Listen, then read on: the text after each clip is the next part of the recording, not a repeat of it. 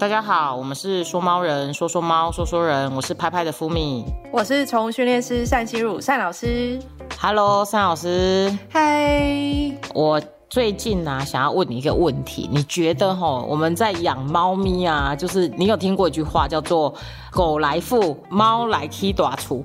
那我想要问一下单老师，有没有就是发现自己养完猫之后有一种踢短出的感觉呢？还是发现说自己其实是养到一个养尊处优的小公主或是小王子之类的？我其实，在养之前没有想过这些问题，就觉得养猫应该就是要有一定的收入，就是经济能力，才有办法去养好一只猫或是一只狗。但是呢，没想到养了猫之后，我就真的可以因为猫，然后呢，把自己逼到就是就是更上进，然后当然就是可以，反而是可以让自己更有动力去找寻更多的经济来源。这个是我当初没有想到的。所以你真的是喵来 K 短处就对了，就是现在就是可以成家立业，对我是这样，太厉害了。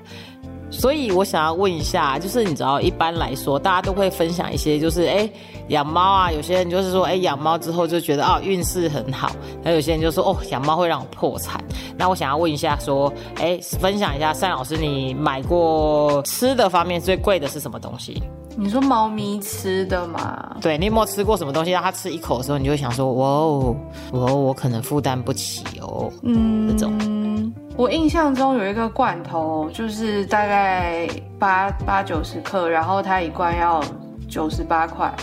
我，但是我看过最对，但是我九 九十八对，九十八是我看过最贵的猫罐头，但是就会觉得就尝试看看哦。但是我觉得，因为我知道说，你说好它那么贵，它是能够用到怎么样？它就是料可能是人用等级，嗯，有机或者是加了什么可能松露，它真的加松露在里面。真的、哦，可是那个东西就只是一种，我觉得算是噱头吧，因为你猫吃松露，它也不会说哦，真的就多长命百岁或者是怎么样，它只是加了一些比较稀有珍贵食材在里面，所以那个东西的价钱很高。所以其实猫咪小小一只，呃，它们吃其实就是吃到呃营养价值高的那些均衡的饮食就够了。所以只要你理解这个东西，就不会就就是比较知道怎么去取舍，怎么去选择。那像我自己的话，就是每天晚上我会让我的猫咪喝肉汁，就是那种肾脏病在喝的肉汁，嗯，然后那种大概一罐我记得是八十几块，哦，那没办法，因为它有这个需要，对对，然后还要再加水，然后我就觉得哇塞，我每次看到那一罐的时候，我想说天啊，这比我一个那个台南的呃比较便宜的排骨便当还贵，那个便哎，当。现在一个便当多少啊，啊？现在一个便当大概其实我觉得比较好吃的大概八十五吧，然后那个如果说是比较难吃的，大概差不多七十五，或是比较平价的，还是有分啦。对对对，然后鸡腿便当大概平均有九十五啊，或一百这样子，哎，物价都涨，你知道台北的多少吗？台北没有一百块以下的便当了。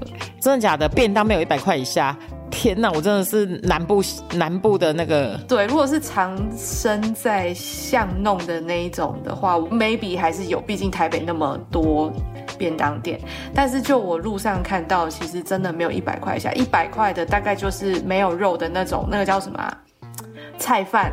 菜饭，对，菜饭对，然后鸡腿便当我前两天才吃啊，一百六十五，鸡腿。它就是真的很一般，很一般，很一般的大鸡腿，香酥大鸡腿便当。一百六十五，哇塞！对，然后它的菜就是少少的，这样三选三个，然后你可以自己去旁边加辣菜包的那一种，然后饭很多，就是让怕你吃不饱的那种饭。哇，那我真的是发现，原来就是北部的物价跟南部还是有一段落差。其实你看便当的话，就是我们知道有落差，但是你知道便当的是完全看得出来，就是一个地方的那个物价的落差。台南大概一百六十五的便当，像上次那个之前那个咸粥啊，都被骂到臭头，那个嗯三百块的咸粥，什么咸粥？阿唐咸粥，阿唐咸粥。这是我错过什么了啊？阿唐咸粥被骂到臭头啊，因为他的他后来淤肚，没有，它其实是鱼肚咸粥，它是其实那块那块丝木鱼肚，其实你就算去菜市场买，其实都要一百多块。一般的，好，你可能就是你自己去菜市场买，你可能就要一百块，但是它卖一百多，然后接下来他又再加了一个咸粥，它咸粥可能也是一百块，嗯嗯，一百多块，所以这样加起来 total 要三百块，所以就是每次阿唐只要一涨价，大家就会激动，嗯，然后之前有一个台北的长辈就问我说，请问你的看法是什么？对于这个阿唐涨价的看法，我就说，呃，我觉得其实他如果东西很好吃，然后也给的很实在，他在反映他的成本，我觉得这件事情其实不。为过，而而且其实那个长辈其实就很好，就跟我说，我也是这样觉得，但不知道为什么新闻都会一直骂他们呢？然后我就说，我也觉得很奇怪，因为如果说为了，因为本来我们就是可以选择嘛，我们我们觉得人最就是可以选择，你可以选择你喜欢的，或是你想要，或是你选择品质比较好，或是选择，嗯，呃，你觉得你的预在于你的预算内，我觉得其实这都是一种选择，嗯，对。那如果说，呃。没有，就是变成说，如果你因为你像吃的东西，你可以去选择你不要吃，嗯嗯嗯，对，因为店家会觉得他在反映他的成本，对，那你可以选择你不要吃。但是我觉得去很直白的去批评店家或是什么，我我其实会觉得有一点点，呃，超过了，超过，因为毕竟你看一兰拉面一碗也是要。我记得好像要吃起来，我记得也是都三百多块，可能再加个葱之类的吧。嗯，加个葱。对，那为什么就是阿唐的咸粥鱼肚一块石木鱼肚，再加一碗很丰富的咸粥，不能卖个三百，对吧？嗯，没关系啦，我相信他们就是骂一骂，可他们的选择还是会吃，就边骂边吃，就还是会吃。那在我们回到主题哦，那像玩的部分，你你买过比较贵的东西是什么？像你给猫咪的玩具买过比较贵的？有没有什么东西？嗯，电动的算贵了吧？我就是我觉得二九九以上就算贵，你觉得会太低价？那你真的你真的对猫咪就是玩具有哪有什么很贵的？有啊，例如说你看那个那个逗猫棒啊，很大只的那个，一根有的三九九，好不好？然后呢，对，那三九九哟哦，我跟你说，因为我。看就知道说那个东西它三九九，可是它可能就是不好用、不实用，所以你就不会买。所以就是 CP，对我就不会买，所以我没办法去不小心买到很贵有的东西，因为我知道有那种实用、便宜、CP 值高的，所以大家一定要就是持续的追踪。我们，所以单老师下一集我们应该来分享，就是哪一种玩具就是好好玩这样子，然后又便宜又好用又耐用。对啊，嗯，像我的话，我觉得我买过比较贵的衣服，猫咪的玩乐这件事的话，应该是你知道，有一个仙人掌，有一个很大根的仙人掌，你知道吗？哎，我知道，很漂亮，我差点买，它是不是就很像猫抓板？对，它其实就是一个，就是它是那个缠麻绳的那个，没错没错，就是。我觉得那个刚。出来的时候，我觉得超漂怎么这么棒的设计？而且它不是只有设计棒，它是猫真的大部分都很喜欢爬上去，然后就自把自己插在那个仙人掌上面。而且像我是放在门口，然后所以我家猫每天就是它，我回来的时候，它都会站在那颗仙人掌上面迎接我。对，迎接。所以我觉得其实大概是我记得那个好像买了四千，应该是四千块左右。刚出来的时候真的超贵，就是我我还看过七千的。就它价钱落差很大。对，然后后来他就慢慢就是，哎，有四千的、三千的、两千的这样。对，然后最后看着也麻痹，哎，我最后就没买，我就去那个学生家看。对，那个那个其实它蛮好用，但是它到最后一样会遇到一个问题，就是例如说它的麻绳松掉，它那个东西都散掉啊，什么什么的之类。嗯嗯。然后我就用久了之后就想说，哎，它毕竟就是有点像是你知道，就是哎一个巨大的这个，到时候该怎么处理？如果它再旧一点的话，应该还是会丢掉啦。但是，对，至少过程里面猫咪是蛮开心的。那当然还有我们自己家的跳台。还是一个，但是因为我们家自己的跳台已经，它已经融入在家具里面，所以我那时候买下去大概是我记得是三万左右。你说三万是包含什么？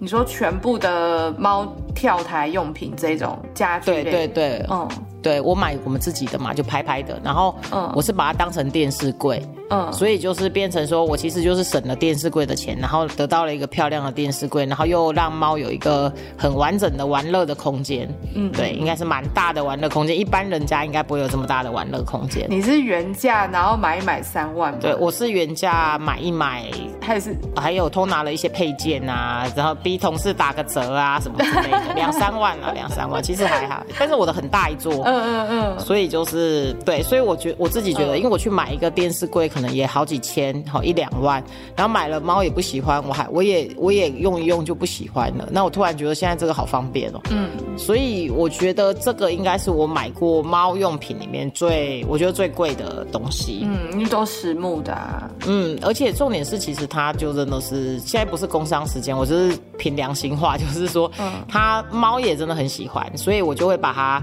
哎，放在不同的地方，然后像他也，他们也会喜欢那个仙人掌，但是像仙人掌那个后来好像有出个萝卜什么的，我不知道你有没有看过。那有啦，就便宜的萝卜。太小了，那个猫就太矮，就不是所有的猫都会抓。而且抓个两天，那个萝卜就是你知道就坏掉，然后露出下面的宝丽龙，有的没的。下面居然是宝丽龙。哎，对对对，你就会发现，哎，这个材料果然是会那么便宜，果然不是没有原因的。嗯嗯，对，所以其实这个就是蛮有趣的。那。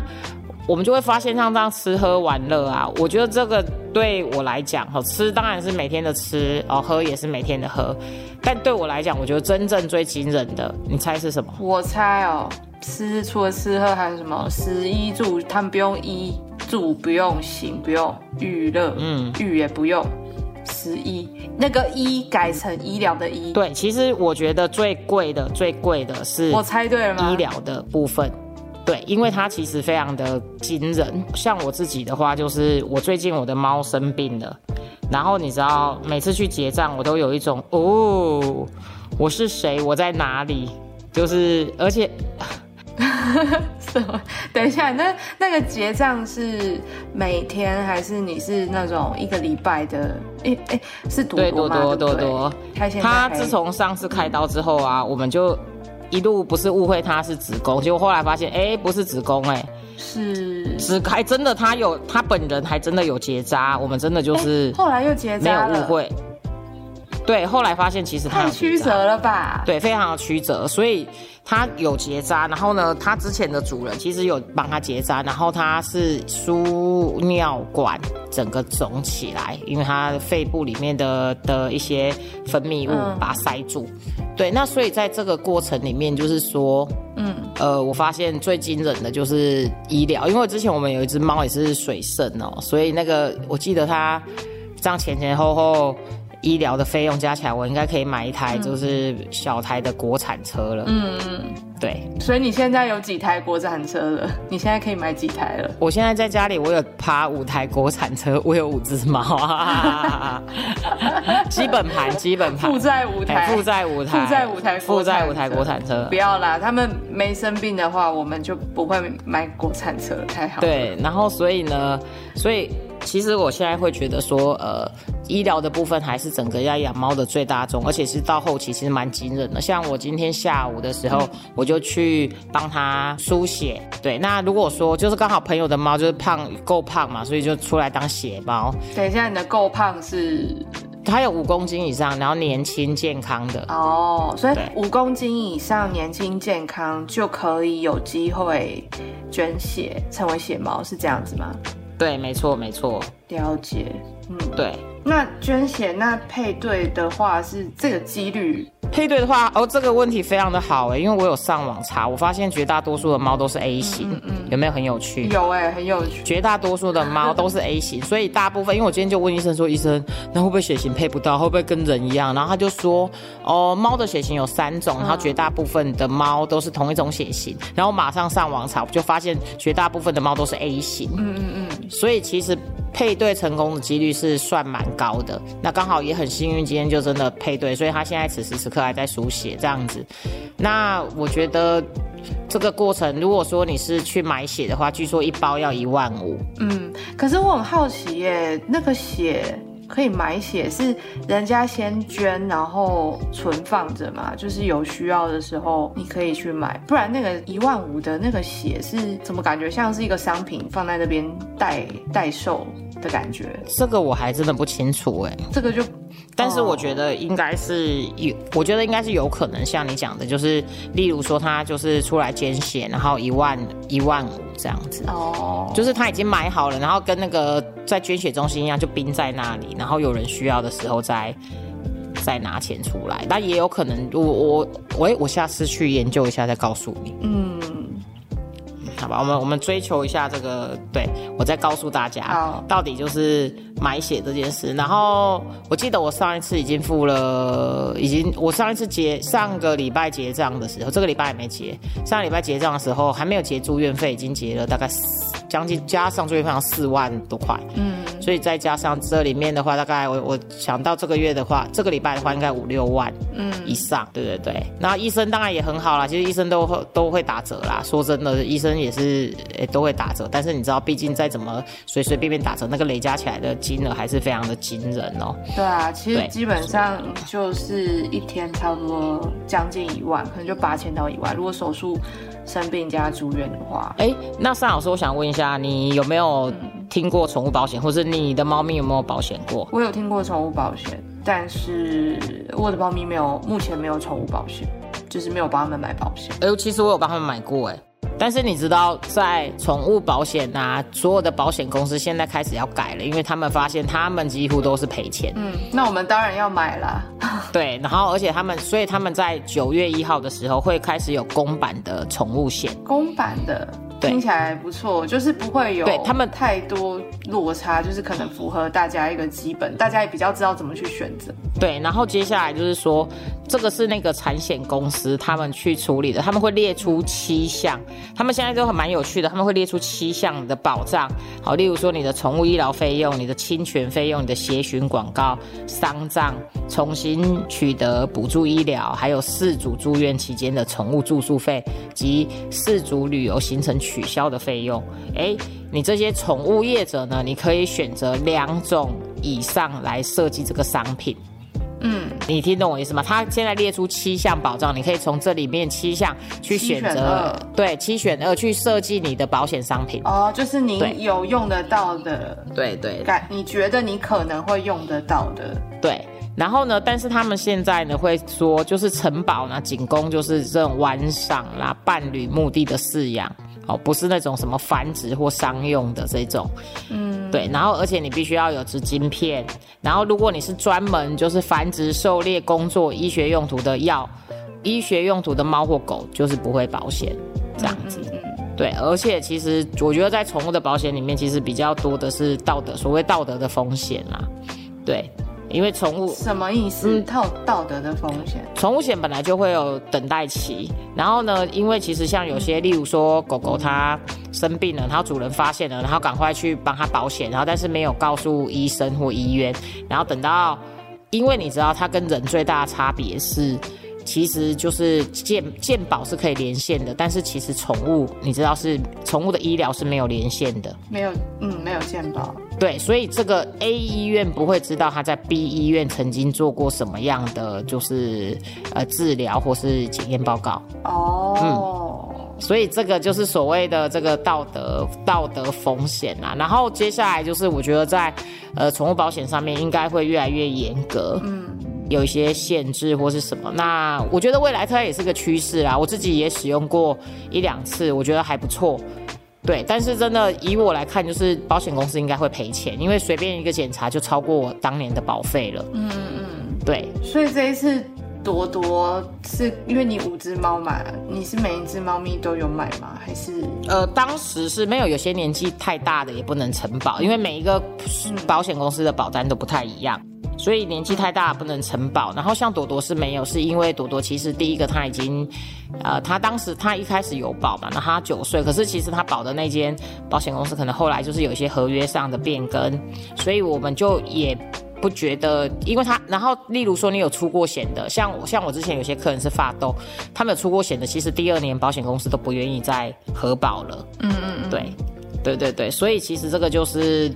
例如说，你已经知道他有他去检查的时候有肾脏病了，肾比较不好，你就没有办法保险。但是，当然，他还是有一些主人会去偷偷的保险了。但是我们就不是这样子的人，所以我们就想说那就算了这样子，对，所以我觉得这个是蛮怎么讲，这个也是一个蛮有趣的议题哦。未来如果有机会的话，我觉得其实是可以拿出来探讨一下。而且其实就是像人有保险啊，猫狗有保险这些，在未来我其实觉得都蛮正常的。嗯，那怎么样让这个整个医疗制度是更好的？我觉得是蛮好。不然其实说真的，很多你到收容所最后弃养的狗都是老猫老狗或是生病的狗。嗯，对，我觉得那个是。当然难免啊，但是你知道那真的是有点，就是如果你真的每一个主人都要负担如此庞大的金额哈，并不是每一个人都，我觉得都并不是每一个人都准备好了。对啊，因为生病这种事情是没有办法预先知道或是控制。那我们今天的问题就探讨到这边，接下来我们就来看看观众的问与答哦。然后扣一扣一说，哎。呃，帮我跟安安说，好人一生平安幸福。平常你们都热心公益，见到路杀的动物就会去捡，我很佩服。那另外想请问两位主持人，有路过路杀的动物吗？会怎么处理？嗯，我有遇过，应该不算路杀，就是在马路中间，然后他等一下可能就会被路杀的那一种。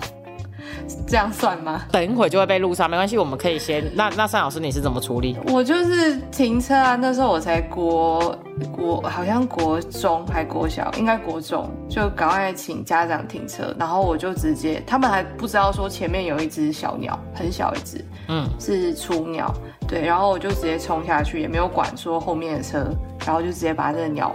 包起来，然后带回车上，这样子。像像我的话，我自己就是我自己有遇过路杀的嘛。那坦白讲，我会怕。嗯，我有些朋友，我有我认识的里面有两个朋友，他们是有发愿，他们会去捡路杀的动物。他们有的是佛教的佛教徒，我不知道许了什么愿。嗯，然后呢，他们会去捡路上的。然后他们有些人会，他们会在他们的车子车厢后面放类似像有一点像帆布。嗯。对，或垃圾袋。如果说他们在路上有遇到的话，他们会把它包起来，然后捡去，就是送去火化。然后呢，其实蛮多，例如说像那种生命事业的，你也可以拨电话给他们。他们有一些也是有呃收免费路杀的动物，然后也有一些是说，哎，你他会比较用比较便宜的方式。如果你是。呃，打电话去跟他说是浪浪的话，或是这是路杀的动物，我觉得都是可以处理的。那至于就是要把，其实当然比较理想的是停下车来，然后鼓起勇气，就是把它放到旁边去，然后我们再等待这个来来处理的人这样子。嗯，但这个真的真的要捡起来，还是要呃，就是第一要注意自己的安全，我觉得。对啊，因为其实有时候我们可能第一次遇到，也不知道说怎么处理，那这样子。就是我们可以，刚刚富明有讲到说，我们可以打电话请团体，这个团体来协助，对吧？对，是，对对，有些有一些生命事业，他们其实就是会有免费的收这种路杀的动物，嗯。对对，然后不管是做人的或者是做动物的生命礼仪都是宠物有，但人的我不知道有没有，不知道。好啊，那我们可以把那个资讯放在资讯栏里面，提供给大家。好啊好啊，我找一下，把它放在资讯栏里面。因为之前我们跟很多生命事业合作嘛，所以我其实都会去看一下他们的资讯。那其实有几间他们是有嗯有免费的，他们可能有限额啊，有的就是说 OK，他们都都可以这样子。嗯嗯，对。对，所以我觉得这个是可以处理的方式。啊当然，呃，有勇气的话就可以把它移到旁边去；那没有勇气的话，就我觉得就可以打电话请这些团体帮忙处理。对，或者是说，对，就是我，对我觉得就是应该是上网查一下或是什么，但是还是要以自身的安全为主。对，嗯。好，那接下来第二个问题是达达，他说：“哎，我的猫不太吃鲜食，很怕它没有水分会得肾脏病，我该怎么鼓励它呢？”然后网络上有人说要用黑色的碗。呃，请问两位主持人，他现在我担心这个会不会太早？那是不是真的用黑色的碗，他就会多喝水？这个是不是用黑色的碗就会多喝水？已经有，其实听起来就是，嗯，好像没有这个根据跟没有这个文献，就是在我们以学猫行为的这个角度来看的话是这样。那确实有很多人，我去上课的时候，我已经发现，哎，来不及阻止他，他已经买了，他也买了，他也买了，然后他们都会跟我说，老师，他完全没有多喝水。